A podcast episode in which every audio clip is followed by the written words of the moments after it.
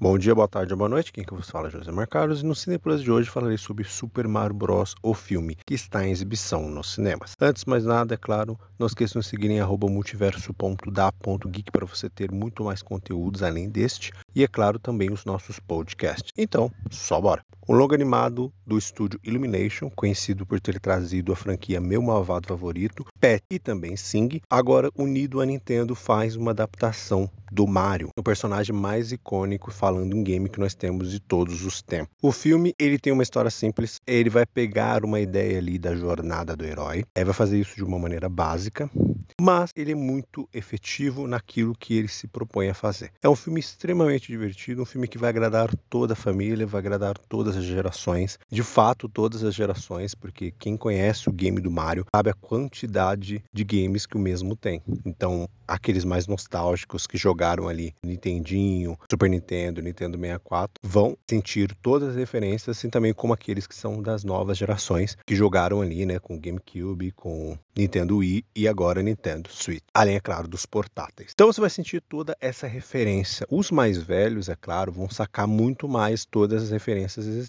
ali do que os pequeninos, por exemplo. A gente vai ter ali situações emuladas de vários dos jogos. A trilha sonora da animação é excepcional. Ele evoca totalmente a trilha sonora clássica que a gente conhece, seja o tema do Mario, seja o tema do Bowser, seja o tema da mansão, o tema fantasma e vários outros temas que vão ser tocados ali, inclusive até o rap do Donkey Kong. Isso mesmo, porque o Donkey Kong também aparece por aqui. Não só o Donkey Kong, como o planeta do Donkey Kong, como outros personagens que nós conhecemos nos jogos também aparecem. Então o filme é de fato extremamente nostálgico e repleto de referências. Você vai ter ali coisas do Mario, de todos os seus jogos mesclados em si. Tem uma cena que faz um visual de plataforma, aquele visual de caminhar de lado, que quem joga e conhece, que é inacreditável, é uma nostalgia pura de arrepiar total até o passar por todo o percurso e no final pular na famosa bandeira no castelo com direito à musiquinha de vitória e vários outros pontos de referência, como por exemplo na luta do Mario com o Donkey Kong numa arena, que vai evocar extremamente ali o primeiro jogo, onde o Mario aparece com o Donkey Kong, no jogo que até então se chamaria Jumpman,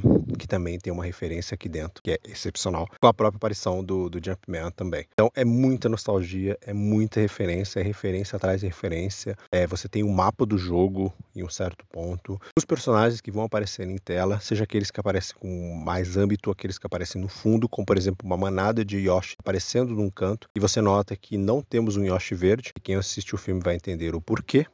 E outros pontos como o local para onde Luigi vai, ele basicamente reflete ali pra gente uma adaptação do game Luigi's Mansion, que era um jogo solo do personagem Luigi que saiu na Nintendo. Então ali existe também esse quesinho ali. Então é excepcional, é excepcional para você que conhece o Mario, é, você vai se divertir extremamente. Para você que não conhece o personagem do game também, você conhece o personagem em si, mas pode não ter jogado nada, ou jogou simplesmente os clássicos, você vai se divertir também. É um filme extremamente divertido, um dos mais divertidos aí do ano e por enquanto a melhor animação que a gente tem lançado no ano aí. E a minha pessoa aqui já coloca esse como um dos melhores filmes que eu vi em 2023, porque é um filme extremamente divertido, ativante e extremamente nostálgico. E além do que ele mostra para você que esse filme com certeza vai virar uma franquia. Vamos ter aí um Super Mario Bros 2, de fato, até um 3. E eu acho que ele vai gerar também derivados de dentro dele, como por exemplo, eu espero e quero na realidade que tenhamos um filme do Donkey Kong. Como eu disse, ele aparece aqui o mundo do Donkey Kong, aparece alguns personagens de maneira bem rápida, o Donkey Kong é o que mais aparece de fato, mas eu quero muito já que esse Donkey Kong aqui ganhe o um filme derivado, que a gente possa expandir mais o universo Donkey Kong e o universo do Mario e da Nintendo. E só quero sucesso e quero muito mais além disso.